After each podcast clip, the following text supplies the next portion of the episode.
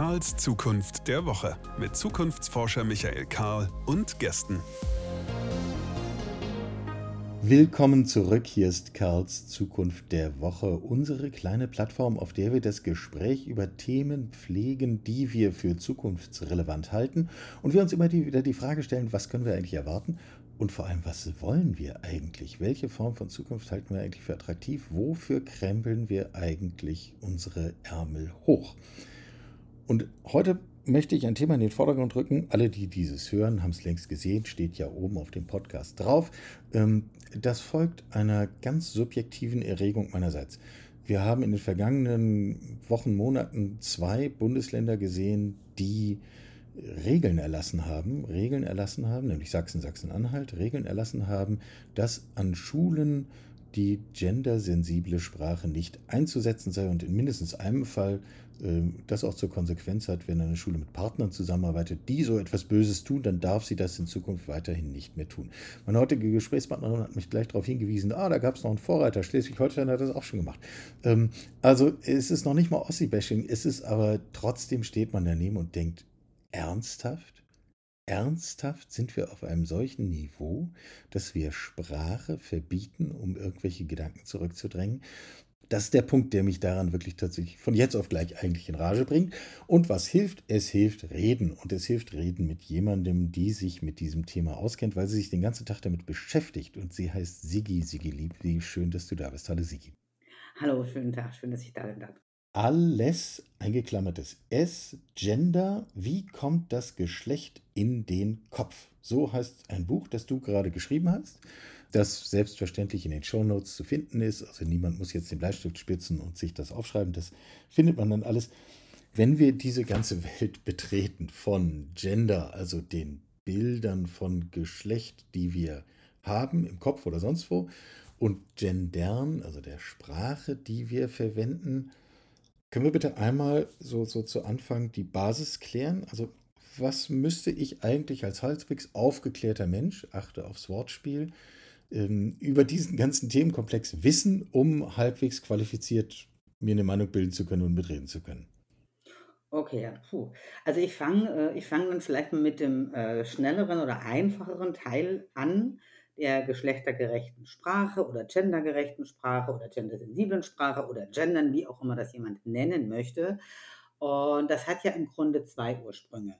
Der eine Ursprung geht zurück auf die 70er und 80er Jahre und die feministische Linguistik, äh, unter anderem von Luisa F. Pusch, eine der wenigen Heisenberg-Stipendiatinnen, die es irgendwie gab, ähm, und Sender Trommelplötz, die haben einfach analysiert, dass äh, die deutsche Sprache, also dass Gesellschaft und Sprache hängen halt zusammen. Ne? Mit Sprache erzählen wir unser Erleben von der Welt und natürlich erzählen wir die Welt, wie sie ist. Und wenn sie patriarchal ist, landet dieses Patriarchat logischerweise auch in der Sprache. Und, und indem wir das immer wieder benutzen, äh, verfestigen wir es ja dadurch. Genau, nicht? genau. Das, das ist, ist, halt ja genau die Dynamik an ja? der Stelle. Ja. Genau, wir etablieren Gewohnheit.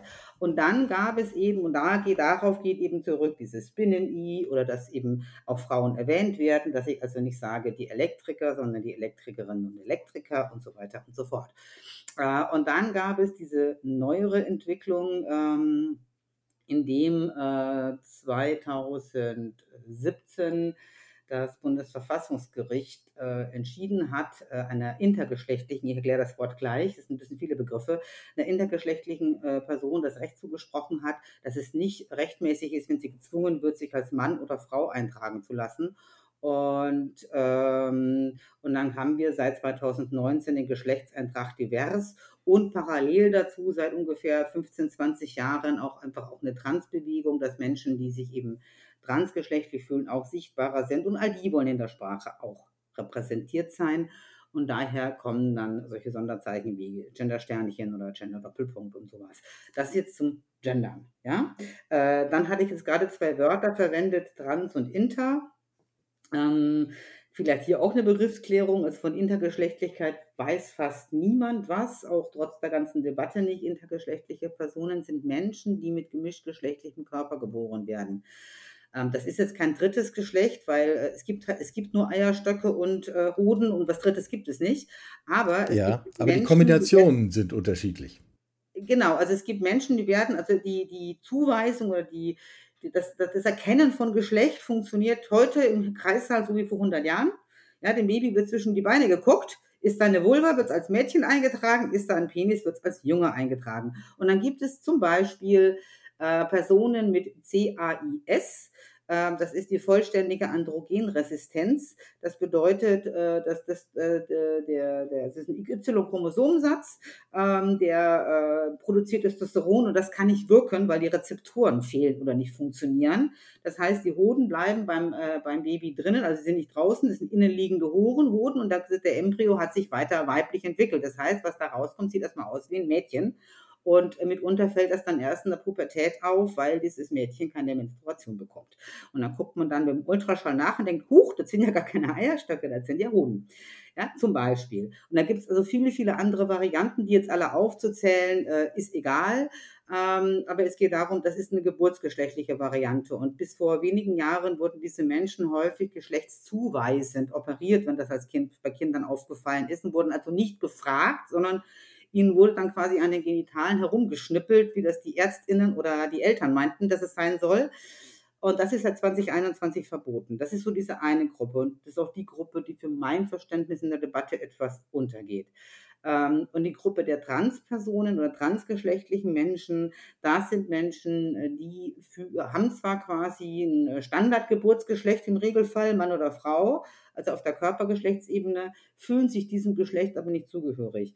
Und ähm, diese Gruppe wiederum ist, äh, ja, also der Begriff Trans hat sich in den letzten 20 Jahren auch verändert. Also was vor 20 oder 30 Jahren einfach Menschen waren, die eine starke Geschlechtsdysphorie haben und ein dringendes Bedürfnis haben, also die ihre geschlechtsmarkierenden Körperteile massiv ablehnen und deswegen auch eine medizinische Angleichung äh, an das äh, Identitätsgeschlecht äh, wollten, also dass sie quasi von außen so gesehen werden.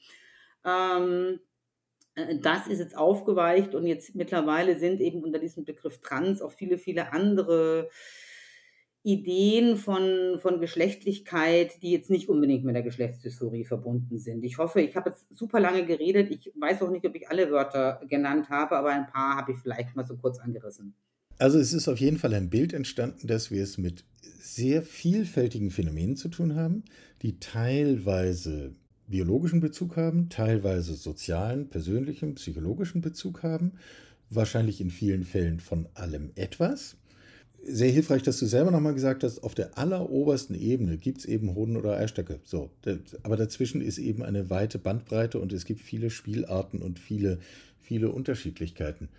Kannst du das kurz, also vielleicht kann ich da kurz was ergänzen, weil du jetzt sagtest, auf der obersten, für mich wäre es ja immer so die unterste Ebene, also der Gut, Grund, ja, die Basis. Geschenkt. Ja, so. geschenkt. Ähm, aber wenn ich das jetzt so von unten aufbaue, ja, dann ist es halt so, also äh, auch intergeschlechtliche Menschen, selbst dann, wenn sie Hoden- und Eierstockgewebe haben, haben nur Hoden- und Eierstockgewebe und nichts Drittes. Das gibt es nicht. Was Drittes ja. gibt es nicht. Punkt.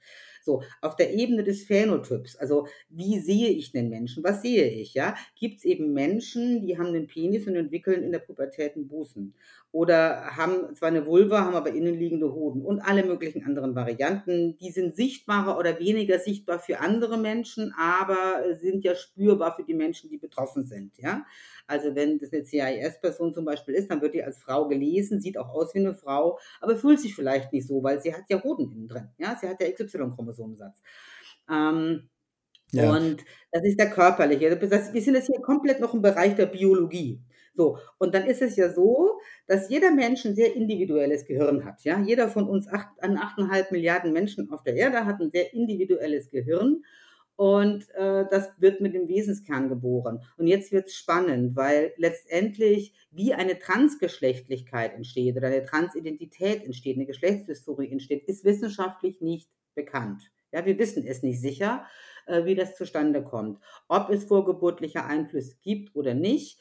Klar ist auf jeden Fall, es gibt soziale Einflüsse. Weil sobald wir, spätestens dann, wenn wir auf der Welt sind, ja, läuft quasi über unser, über unser Gehirn eine andere Software, je nachdem, ob wir für einen Jungen oder für ein Mädchen gehalten werden. Und diese Software, also sprich die Sozialisation, die uns dann geschlechtsspezifisch zuteil wird, die kann zu unserem, unserem inneren Wesenskern, zu unseren angeborenen Talenten, Ideen, äh, was uns interessiert, irgendwie passen oder es passt eben nicht. Und das macht natürlich irgendwas mit Menschen, der die ganze Zeit das Gefühl vermittelt, komm, du sollst anders sein, als du bist.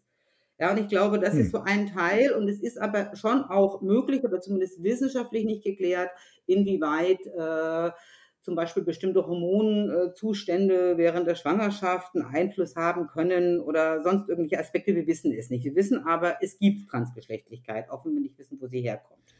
Hat sich daran eigentlich in den vergangenen Jahrzehnten, Jahrhunderten, soweit wir es überblicken, irgendetwas geändert?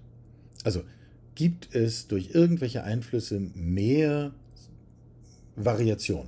Oder gibt es durch irgendwelche, was weiß ich, wenn wir mehr darüber reden, entdecken mehr Menschen ihre Transgeschlechtlichkeit? Oder, ähm, also die Frage ist ganz nüchtern gemeint. Oder ist das einfach ein, ein Faktum unserer Welt, das wir halt ausblenden können oder einblenden können?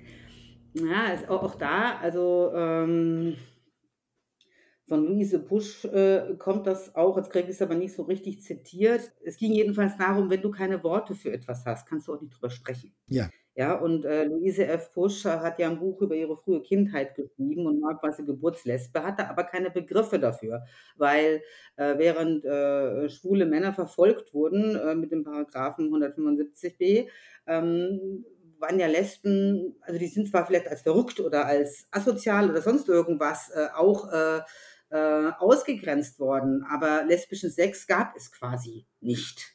Ja, weil sich die Gesellschaft nicht vorstellen kon konnte, dass Sex ohne Penis überhaupt möglich ist. Ja, das, das, also ich kann mich selber noch daran erinnern, dass in den 90er Jahren, so lange ist das noch nicht her, Lesben überhaupt nicht ernst genommen wurden. Also lesbische Sex. Das wurde einfach nicht ernst genommen. Und, äh, und natürlich, indem sozusagen bestimmte Dinge in einer Gesellschaft tabuisiert sind, nicht denkbar sind, auch Ideenkonzepte gar nicht vorhanden sind, äh, kommen Leute natürlich auch gar nicht auf die Idee, weil äh, sie wissen zwar, irgendwas stimmt nicht, aber sie haben ja keine Worte dafür. Das ist sicherlich ein Effekt, ja, und dass wir quasi da, es gibt sicherlich auch Effekte, was so die medizinische Forschung angeht, weil also so Sachen wie kleine Felder, kleine Felder ist, äh, also auch in der Intergeschlechtlichkeit, das ist, wenn jemand mindestens zwei X und mindestens ein Y-Chromosom hat, äh, das ist schon sehr, sehr lange bekannt. Das gibt schon, das ist schon seit vielen, vielen Jahrzehnten bekannt. Aber es gibt ja auch andere Formen, die quasi jetzt erst mit sehr viel moderneren medizinischen, medizintechnischen Methoden überhaupt festgestellt werden können.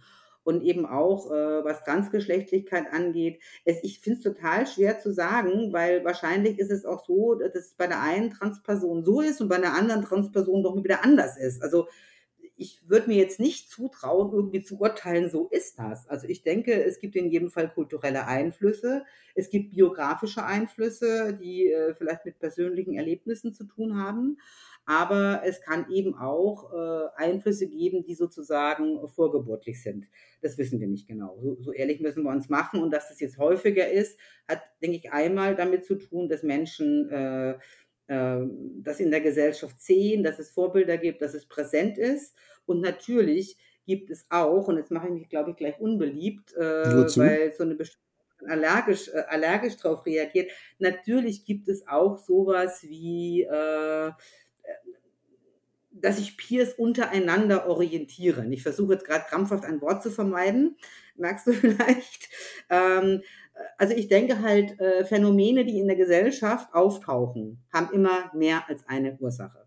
Ja, also dieses, ja, ja, natürlich, natürlich, haben wir eine offenere Gesellschaft. Leute trauen sich mehr rauszugehen. Ja, es ist heute, ich wohne in Köln. Ja, in Köln ist das vollkommen normal, lesbisch oder schwul zu sein. Interessiert nicht wirklich. Ein halt Sündenfuhl. Ne? ja, ja, ja, Köln kann das. Ja, Konnte ja, das schon immer. Ja, schon bei den Römern war das so. Auch wann, wann haben wir eigentlich angefangen, diese Varianz als eine, eine Problematik zu verstehen? Also auch da ist mein Gedanke ganz schlicht dahinter. Überall sonst in der Natur, so wie wir Evolution verstanden haben, wissen wir, das ist genau das, was die Natur macht. Es gibt ständig Mutationen, es gibt ständig Veränderungen und die sozusagen von oben betrachtet, mal geht es ein bisschen hierhin, dahin, dorthin. Und die Natur probiert aus, um weiterzukommen. Varianz ist gut, Varianz ist Teil einer erfolgreichen Entwicklung. Und hier haben wir es mit großer Varianz zu tun und ich habe den Eindruck, die vorherrschende Reaktion, der Reflex ist immer wieder, das möchten wir vielfach klein halten oder begrenzen oder eingrenzen oder einengen, nicht so viel drüber reden und, und ähnliches. Also, wo kommt diese komische Verknüpfung her? Das ist eine schwierige Frage. Also ich denke halt, äh, wenn wir jetzt nochmal auf diese Geschlechtlichkeit zurückgehen, ne? Ja.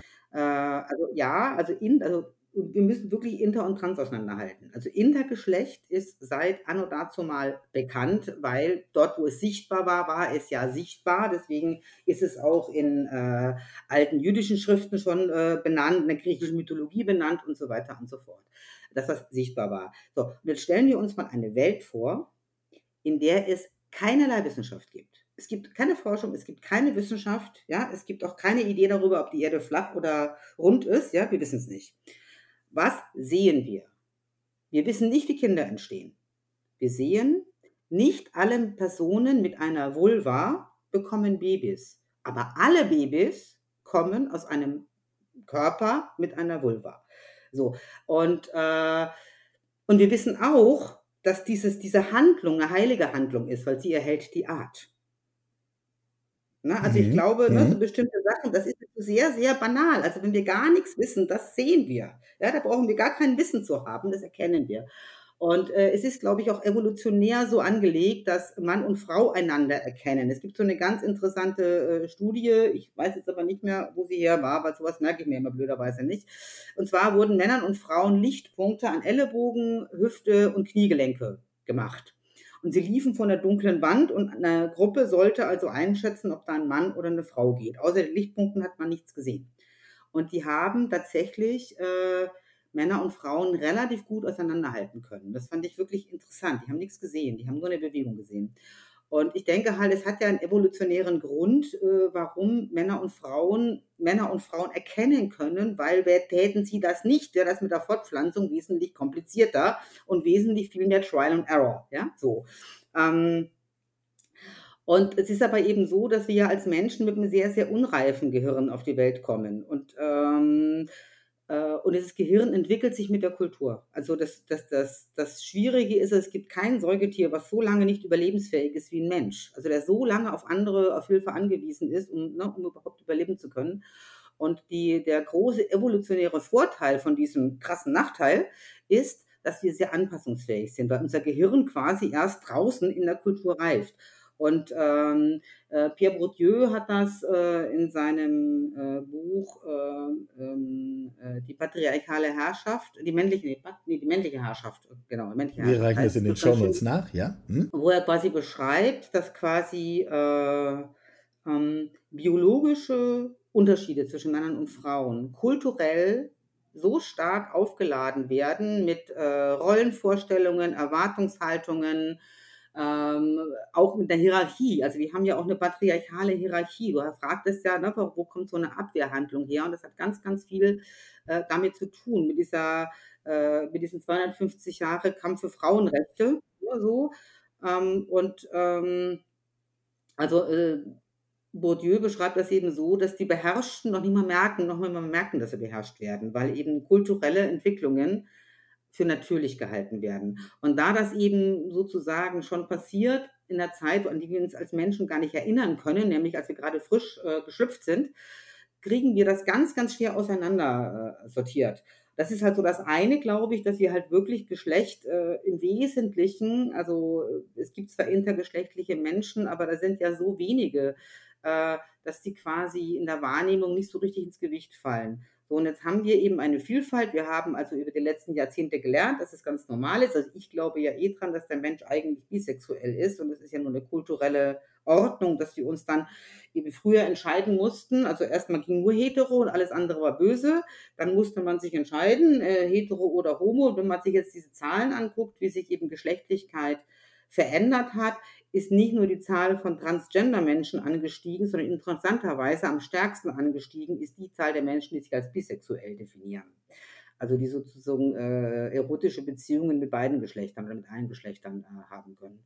So, und jetzt kommen also Transmenschen und äh, und da gibt es einmal diese Transmenschen, äh, wo das eben auch relativ friedlich funktioniert hat. Also klar gab es auch in den 80er, 90er Jahren Streit, aber ähm, 1980, 81, als das transsexuellen Gesetz, über das wir halt jetzt diskutieren, äh, eingeführt wurde, war das ja modern. Das war ja für Transpersonen, also für Menschen mit Geschlechtsdysphorie, die erstmals eine legale Möglichkeit, äh, den rechtlichen Geschlechtseintrag zu wechseln und dann äh, eben auch noch medizinische Behandlung nicht selber bezahlen zu müssen, sondern auch äh, äh bekommen zu können, um eben äh, in diesem Zielgeschlecht phänotypisch anzukommen. Also, ne, also den meisten Transpersonen ist es auch vollkommen klar, dass ihr Aussehen, ihr Phänotyp nicht ihrem äh, biologischen Körpergeschlecht entspricht.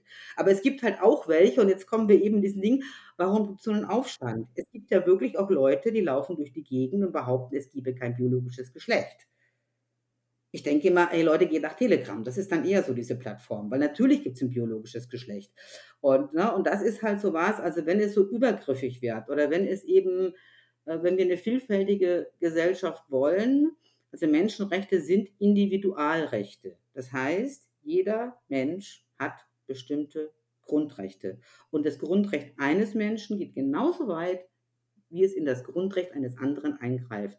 Und ich glaube, das ist die Stelle, über die momentan äh, erbittert gestritten wird und wo es eben auch sehr, sehr krass reduziert wird, diese Debatte auf das, was wir ja anfangs aufgelöst haben, zu sagen, es ist ja totaler Quatsch zu sagen, es gibt nur zwei Geschlechter, nein, es gibt 187 Geschlechter, sondern es ist ja viel komplexer und letztendlich müssen wir anerkennen, dass unser, äh, dass wir rechtlich, ja, im Moment haben wir vier verschiedene Geschlechtseinträge und dann sind wir jetzt auch wieder bei der Sprache. Wir haben vier Geschlechtseinträge und die müssen wir gleichwertig irgendwie repräsentieren. Die müssen auch in allen Gesetzen irgendwie repräsentiert sein. Es ist ja interessant, dass wir jetzt wieder auf Sprache kommen, weil Gendern und Sprache, da wo die Emotionen dann ja auch sehr einfach in höchste Höhen zu treiben sind, wenn man das gerne möchte. Du lachst, das zeichnet dich aus.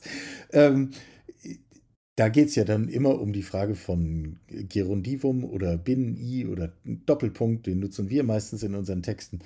Aber wenn das, was du gerade herleitest, stimmt, dann ist das ja gar nicht mal der einzig entscheidende Punkt.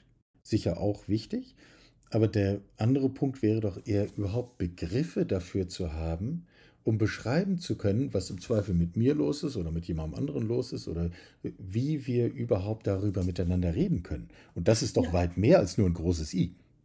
Das ist äh, das große I ist ohnehin nicht inklusiv, weil das große I benennt ja nur Männer und Frauen. Also äh, um alle Geschlechter zu benennen, bräuchte es eben den Stern oder den Doppelpunkt, wobei der Stern weniger Barrieren hat. Also das ist immer so dieser, dieser Irrglaube, aber der weg wieder von der Sprache. Aber es ist in der Tat so, dass wir, dass ein Teil des Konfliktes wirklich ein Konflikt ist um sprachliche Kategorien. Ja. Also ähm, wenn äh, Sven Lehmann äh, durch die Gegend läuft und sagt, eine Transfrau ist eine Frau und wer etwas anderes sagt, äh, ist transfeindlich, dann ist das eine sehr laute, aktivistische und letztlich auch wissenschaftsfeindliches Mantra, gegen das sich verständlicherweise Leute auflehnen. Ich kenne auch Transleute, die sich dagegen auflehnen, weil eine Transfrau ist eine Transfrau. Wäre eine Transfrau eine Frau, müsste sie ja nicht transitionieren. Und es gibt veritable Unterschiede zwischen Transfrauen und Frauen, weil Transfrauen werden nicht schwanger. Ja. Und die Schwangerschaft und Mutterschaft ist aber ein wesentliches patriarchales Diskriminierungsmoment von Frauen. Also alleine die Möglichkeit, schwanger zu werden, führt ja schon dazu, dass sie betriebswirtschaftlich anders kalkuliert werden äh, in der Personalabteilung. Und äh, ja. man muss immer wieder um die Kurve kommen. Ähm, ist also ein Teil der Provokation Transpersonen, insbesondere Transfrauen, gesellschaftlich anzuerkennen, weil man sie nicht so schön patriarchalisch unterdrücken kann, weil sie keine Kinder kriegen? Nee, das wäre jetzt wiederum verkürzt. Also Transpersonen und Transfrauen werden ja auch diskriminiert. Was Aber anders. Ist. Ja. Na, also sie werden anders diskriminiert. Und ich, also ich habe äh, in meinem Buch habe ich ja auch mit mehreren intergeschlechtlichen und transgeschlechtlichen Menschen gesprochen darunter mit einer Transfrau, die äh, in Asien äh, ihre ganzen äh, Operationen und alles hat machen lassen. Sie lebt jetzt wieder in Deutschland, ist gebürtige Deutsche, hat viele, viele Jahre im Ausland gelebt. Und sie erzählte mir, und das fand ich ganz, ganz spannend und, und auch sehr, sehr nachvollziehbar. Und dachte mir, klar, klar, so funktioniert Weil die Leute auch ein konkretes Wort haben, um eine Sache zu benennen, die dann klar ist. So. Und, ähm, und in Thailand war das so, erzählte sie, da gibt es drei verschiedene Sachen. Es gibt Frauen, es gibt Transfrauen, das heißt, das sind geburtsgeschlechtliche Männer mit einer vollständigen OP, also die quasi phänotypisch aussehen wie eine Frau. Und dann gibt es noch äh, die Ladyboys oder Other Type of Women äh, oder äh, Katoi genannt. Und das sind geburtsgeschlechtliche Männer, die auch noch körperlich äh, männlich intakt sind, aber sich über Stereotyp weiblich kleiden und, und stylen. Und, äh, und dann habe ich quasi ein Wort und es ist relativ klar, was ist denn damit gemeint mit diesem Wort? Und ich glaube, in dieser völligen Begriffsverwirrung, wenn ich jetzt einfach nochmal sage, also wir wollen ja eine vielfältige Gesellschaft, heißt ja auch, dass es eine inklusive Gesellschaft ist, dass Menschen, egal welcher Herkunft, welchen Glaubens, welchen Bildungsniveaus irgendwie noch klarkommen. So. Und nicht irgendwie erst äh, drei Semester Gender Studies studieren müssen oder sonst irgendwas, um überhaupt zu verstehen, worüber geredet wird. Und ne, da gibt es Verschiebungen, die eben nicht mehr inkludierend sind. Und wir, wir hatten ja vorhin gesagt, also wahrscheinlich gibt es einen evolutionären Grund, dass Menschen, Männer und Frauen relativ gut auseinanderhalten können, auch wenn sie anders gekleidet sind. So.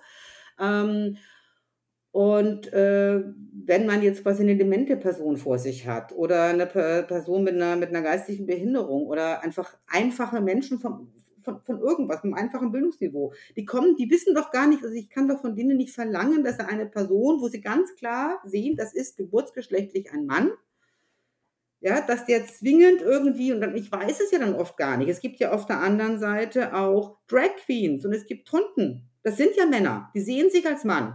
Aber ich kann ja optisch, wenn jetzt also eine Person, die sich transweiblich identifiziert, aber aussieht wie ein Mann, kann ich nicht von der Tunte oder von der Drag unterscheiden, weil das sind ja alles Sachen, die im Kopf der jeweiligen Person stattfinden. Und ich glaube, das sind eben so, so Aspekte, die total überfordernd sind und ähm, entsprechend auch äh, Emotionen verursachen. Du hast ja ge gesprochen von der Emotion von Sprache wir haben alle ein Geschlecht. 100 Prozent der Menschen haben ein Geschlecht. Und 100 Prozent der Menschen benutzen irgendeine Form von Sprache. Und wenn es Gebärdensprache ist, aber sie benutzen irgendeine Form von Sprache, sich der Welt mitzuteilen. Das heißt, wir alle tun es jeden Tag. Und deswegen reden natürlich auch alle drüber. Also deswegen kocht es auch schneller hoch, weil sich Menschen schneller betroffen fühlen, weil sie denken, ich benutze das doch auch. Also wieso willst du mir jetzt sagen, dass meine Wahrheit plötzlich nicht mehr wahr ist? Du hast eben ein wahnsinnig spannendes Wort benutzt, das ist das Wort der Überforderung. In der Diskussion rund um Veränderung, Transformation, Change, jetzt weit jenseits unseres heutigen Themas, ist das ein Punkt, der, glaube ich, zu Unrecht oft vergessen wird. Aber was man schon längst aus der Forschung weiß, viel Widerstand gegen Veränderung kommt aus einem Gefühl der Überforderung. Und indem ich Nein sage, reduziere ich meine Belastung und deswegen nehme ich meine Überforderung zurück und viel kommt genau daher. Jetzt wenden wir das mal auf unser heutiges Thema an. Was müssten wir denn tun? Zum Beispiel jetzt in der Diskussion um ein aktualisiertes Selbstbestimmungsgesetz. Was müssten wir denn tun, um uns eben nicht zu überfordern? Also ich glaube, was momentan äh, das Aller, Allerwichtigste wäre, überhaupt erstmal den Debattenraum auch wirklich zu öffnen und Menschen die Angst zu nehmen, für ihre Gedanken verurteilt zu werden. Also ich glaube, es gibt sehr viele Menschen, also wir haben das auch äh, im Laufe meiner Buchrecherche eben Leute gesagt, ganz normale Leute, also so klassische Links-Grün-Wähler oder was auch immer, ja, vielleicht auch CDU, also ganz so ganz stinknormale Menschen, ja, äh, die sagen, ich mag dazu gar nichts mehr sagen, weil ein falsches Wort und der Shitstorm ist meiner, ja, so und ja. Äh, ähm, und ich meine, ich kriege das ja ab. Also ich kriege ja jede, jede Menge äh, Attacken und Shitstorms ab und das ist echt unfassbar anstrengend. Ja, und auch ich habe manchmal eine Schere im Kopf und überlege mir zehnmal, was ich jetzt schreibe oder ob ich antworte oder nicht und ob ich das jetzt gerade aushalten will, was dann wahrscheinlich gleich passieren wird. Ähm, und das ist halt, ähm, also viele ziehen sich dann zurück und also ich mache, und ich glaube, das kann man auch auf das Thema äh, Transgeschlechtlichkeit äh, oder Selbstbestimmungsgesetz anwenden. Ähm, in meinen Trainings und, und Beratungen und sowas zur geschlechtergerechten Sprache mache ich super gute Erfahrungen damit, das Warum zu erklären. Also erstmal mhm. zu erklären, worüber reden wir? Also ich sagte, wir alle haben ein Geschlecht und wir alle benutzen Sprache. Und wir alle haben, also außer so komische Nerds wie ich, ähm, überhaupt nicht drüber nachgedacht, was das überhaupt ist. Ja, also wir benutzen Sprache und haben noch nie einen Gedanken drum verschwendet, was wir da eigentlich tun. Ja, die ist so selbstverständlich und genauso gilt das für unser Geschlecht. Und da erstmal nachzudenken äh, und, und, und, und in die Tiefe zu gehen, das Warum zu verstehen. Und wenn ich das Warum verstehe, dann verstehe ich auch ganz, ganz viele Dinge, die jetzt quasi nicht so gut laufen, wie sie laufen könnten, zumindest für manche Menschen. Also dass manche Menschen durch das, wie es jetzt läuft, schlechter dastehen, als wir uns das vielleicht für diese Menschen wünschen, weil wir ja gar keine schlechten, also wir wollen ja gar nichts schlecht. Auch das finde ich zum Beispiel wichtig, dass man in anderen Menschen, auch wenn sie einem widersprechen, nicht immer das Schlechte sieht äh, und immer denkt, die wollen mir was Schlechtes, sondern vielleicht wollen die mir total was Gutes, checken aber nicht, worum es geht. Ja, oder ich habe sie auf dem falschen Fuß erwischt oder, oder was auch immer. Und da erstmal äh, hinzugucken, äh, einander verstehen zu wollen und das Warum, auch gemeinsam das Warum zu ergründen. Und das gilt sowohl für, für die Sprache äh, als auch für diese Geschlechtlichkeit und was ist denn jetzt Natur und Evolution und was ist jetzt Gesellschaft und was können wir denn wie ändern und was müssen wir wissen und was ist, vielleicht müssen wir, vielleicht müssen wir gar nicht wissen, ob eine Transgeschlechtlichkeit äh, vorgeburtlich verursacht ist oder kulturell erzeugt wurde. Das ist doch am Ende egal, wenn ein Mensch leidet. Wenn ein Mensch leidet, dann leidet dieser Mensch. Und äh, da muss ich gucken, wie kann ich dem sinnvoll helfen. Und ähm, also das ist, glaube ich, so das Warum erklären, das würde, glaube ich, uns zuhören. Also wirklich äh, einen Debattenraum schaffen, dass Menschen einfach mal alles auf den Tisch legen können. Und dann können wir anfangen, das zu sortieren und zu gucken, okay, äh, wo hast du einfach äh, eine falsche Information, äh, wo hast du, wo haben wir Interessensunterschiede? Ja, die müssen dann auch ausgeglichen werden. Also wir, wir diskutieren ja bei diesem Selbstbestimmungsgesetz dauernd über diese Nackträume. Ja, also das ist ja jetzt im Entwurf so, soll ja der Saunabesitzer äh, entscheiden können, ob das dann pragmatisch so funktionieren wird, werden wir noch sehen. Aber ähm, äh, wenn es jetzt also darum geht, es gibt, mir persönlich ist das vollkommen egal. Äh, ich gehe eh nicht oft in eine Sauna, aber selbst wenn, ist es mir wurscht. Gehe ich in eine gemischte oder eine Frauensauna, ist es mir wurscht. Aber es gibt eben Menschen, denen ist es nicht egal. Mhm. Und es ist Recht, dass es denen nicht egal ist. Und, äh, und dann definieren die Körper in dem Moment oder Geschlecht natürlich über das Körpergeschlecht, weil sie sehen. Sie definieren Logisch. das auch nicht über die Chromosomen, die sehen sie ja nicht, ja. Das heißt, wenn also eine operierte Transfrau kommt, die aussieht wie eine Frau, hat keiner ein Problem damit. Wenn aber eine Person mit Penis da reinkommt, dann denken, hm, ja, wenn, jetzt, wenn wir jetzt quasi an den, an den Teil der Menschen in unserem Land gucken, die äh, muslimisch sind oder, oder orthodoxgläubig sind äh, oder einfach äh, vielleicht eine Missbrauchserfahrung haben oder welchen gottverdammten Grund auch immer, warum sie das nicht möchten, dann ist das ihr Recht und das gilt es zu respektieren. Genauso wie es ja auch äh, in Städten also in, in Köln gibt es das und äh, in Berlin auch und in München oder sowas gibt es sowas wie queeres Schwimmen. Ja, das sind dann wirklich, weil auch viele Menschen, die eben gemischtgeschlechtliche Körper haben, die trauen sich damit ja gar nicht in die Öffentlichkeit, also nicht im Bikini und nicht in Badehose, weil sie Angst davor haben, angestarrt zu werden, weil sie sich nicht wohlfühlen. Und die fühlen sich natürlich viel, viel wohler in einem Safe Space unter ihresgleichen. Und für die gibt es spezielle Angebote und davon muss es viel mehr geben. Ja, also so, wir müssen das einfach so ein bisschen sachlicher angehen und dann finden wir auch einen Weg raus, wie wir einander aushalten in all der komplizierten Vielfalt. Ja, wir merken, miteinander reden, zuhören, das sind dann so Tugenden, die klingen so banal, aber das könnte ein Schlüssel sein. Ich nehme diesen Podcast hier jetzt gerade auf, bin selber auf Reisen, du bist in deinem Büro, ich bin unterwegs und ich sitze gerade in den Südstaaten der USA. Wenn man hier um sich schaut, dann braucht man nicht lange, um zu verstehen, wie hart genau solche Debatten eigentlich werden können und wie aggressiv sie werden können ähm, und wie unversöhnlich und wie aufgeladen. Ähm, ich will jetzt gar nicht, dass wir beide nochmal die Geschicke der Vereinigten Staaten diskutieren. Das wären nochmal 27 Podcasts, die wir in anderer Zeit irgendwann mal machen.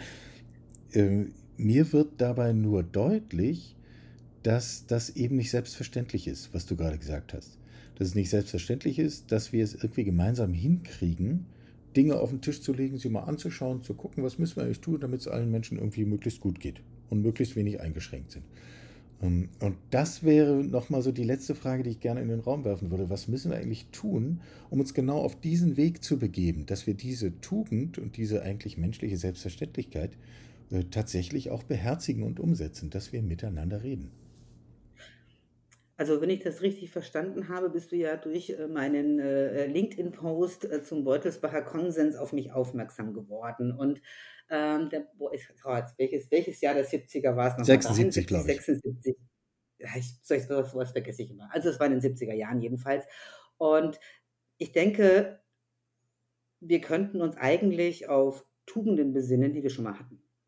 Also wir sind, äh, ich kann jetzt nur für die BRD sprechen, in der ich aufgewachsen bin, äh, in einer Welt aufgewachsen, die sehr, sehr geprägt war äh, vom Kalten Krieg die, äh, und von der Angst, äh, dass irgendwie einer einen falschen Knopf drückt und wir dann alle weg hops gehen, sozusagen. äh, von jetzt auf gleich. Wir sind geprägt worden, ich auch noch von Tschernobyl. Ich bin ja aus Oberfranken, also meine Mutter hatte einen, einen, einen Sommer lang Angst, irgendwie irgendwas aus dem Garten zu ernten. Äh, wir sind aber auch geprägt worden von Stadtbahn West, Wackersdorf und äh, anderen äh, äh Demos, äh, ziemlich heftigen äh, Demos gegen Atomkraft, gegen den Ausbau des Frankfurter Flughafens und so weiter und so Erzähl fort. mir von meiner Jugend, ja. Hm? und, und die Bildungspolitik war geprägt von einem tiefen Misstrauen. Ja, ich muss es so ein bisschen ausführen, weil wir sind zwei alte Säcke. Wir sind zwar aber Generation X, also ich zumindest bin Generation X. Bist du auch, mhm. ne? Bist kein Boomer. Mhm. Also wir sind noch ein mhm. bisschen jünger als Boomer. Äh, aber äh, jüngere Menschen, die uns vielleicht zuhören, wissen das ja nicht. Und ähm, äh, die Bildungspolitik war geprägt von einem tiefen Misstrauen zwischen CDU, CSU und SPD. Die Grünen gab es ja dann noch nicht in den 70ern. Ja, also die waren sich einfach überhaupt nicht grün. Die FDP waren damals immer die Königsmacher ähm, und haben sich dann zusammengesetzt und haben diesen sogenannten Beutelsbacher Konsens für die Bildungspolitik oder für die politische Bildung beschieden, der sagt, äh, mit drei Prinzipien. Äh, SchülerInnen dürfen nicht überwältigt werden. Also ich darf nicht als Lehrkraft oder als Schule oder als Bundesland eine bestimmte politische Ansicht, ja, sozusagen in die Schule tragen. Und dann finden wir quasi auch wieder sozusagen ne, die Kurve zu deinem Anfang. Äh, das nächste ist, zweiter Punkt ist, Kontroversitätsgebot. Also das, was in der Gesellschaft kontrovers diskutiert wird, muss auch im Klassenzimmer kontrovers diskutiert werden. Ja? Und dritter Punkt, wie heißt der jetzt noch? Ich kann es aber erklären, was es bedeutet. Äh, Schülerorientierung heißt es. Und es geht darum, dass wir die Lernenden äh, zu kompetenten Menschen machen, die selbstständig als mündige BürgerInnen für ihre Interessen eintreten können, die also analysieren können, was geht denn da gerade ab, was hat das mit mir zu tun und wie kann ich aktiv werden, um die die Sachen in meinem Sinne zu verändern. Und wenn wir das besser hinkriegen, holen wir ganz, ganz viele Menschen, die momentan abgehängt sind, sich furchtbar ohnmächtig fühlen. Und Ohnmacht ist ein richtig mieses Gefühl und das kann sehr, sehr wütend machen und sehr aggressiv. Also ich glaube, ne, so, das ist so, mhm. ich mhm. glaube, das schlimmste Gefühl, was ich kenne, ist, dann tobe ich innerlich, wenn ich mich ohnmächtig fühle. Da platze ich. Ja, und, ähm, und das, das gewährleisten. Und das würde eben heißen, nicht aufeinander loszuschieben und raus aus diesen Grabenkämpfen, die ja oft nur so eine Showkämpfe sind, wo es überhaupt nicht mehr um Inhalte geht. Und auch, auch zu sagen, hey, wir hatten das doch schon mal. Ja, wir hatten das schon mal. Vielleicht müssen wir uns auf diese Tugenden, die ja da sind, die sind ja nicht weg, auch wenn sie gerade etwas verschütt gegangen sind unter der ganzen aggressiven, aggressiven Geschrei und Gehate. Aber die können wir ausgraben. Und das kann jeder Einzelne tun. Und ne, um jetzt eben diese politische äh, Binde zu kriegen, das, was eben, äh, äh, wo eben AfD zusammen mit CDU äh, versuchen, äh, SchülerInnen äh, zu bestimmten Sprachen zu zwingen, ist gegen den Beutelsbacher Konsens. Umgekehrt würde ich es aber genauso verurteilen, wenn Kinder und Jugendliche gezwungen würden, den Stern zu verwenden. Also das, denen soll erklärt werden, wie dieses Ding funktioniert, was es bedeutet, wie es funktioniert und dann können sie ja selber entscheiden, wie sie damit umgehen wollen. Und das wäre so der Weg, äh, einfach auch ein bisschen mehr Vertrauen ineinander zu haben. Das gehört vielleicht auch mit dazu. Also nicht immer zu denken, alle anderen sind mein Feind und ich muss gegen die kämpfen. Ich finde insbesondere diesen mittleren Punkt zu sagen, erkennen wir doch mal an, wenn wir über irgendetwas eine kontroverse Debatte haben, ja, dann negieren wir sie nicht, aber wir dämonisieren sie auch nicht, sondern wir fangen mal an, drüber zu reden. Genau. Und dann werden wir schon zur Entscheidung genau. kommen. Ähm, Ganz genau. Das finde ich eine eine kluge Auflösung unserer Frage. Ähm, wer mehr wissen möchte, dem sei herzlich äh, empfohlen, dein Buch zu lesen. Es heißt Alles Gender. Ich hoffe, ich spreche das so aus, wie du das gerne möchtest. Wie kommt das Geschlecht in den Kopf? Ähm, man muss es ja auch gar nicht aussprechen, reicht ja, wenn man es liest. Wo, wie, was findet sich alles in den Shownotes. Sigi Lieb hat es geschrieben und ich danke dir sehr für dieses wirklich pragmatisch offene, nachdenkliche, variantenreiche Gespräch, das wir jetzt hier führen konnten. Vielen, vielen Dank. Sie hörten Karls Zukunft der Woche, ein Podcast aus dem Karl Institute for Human Future.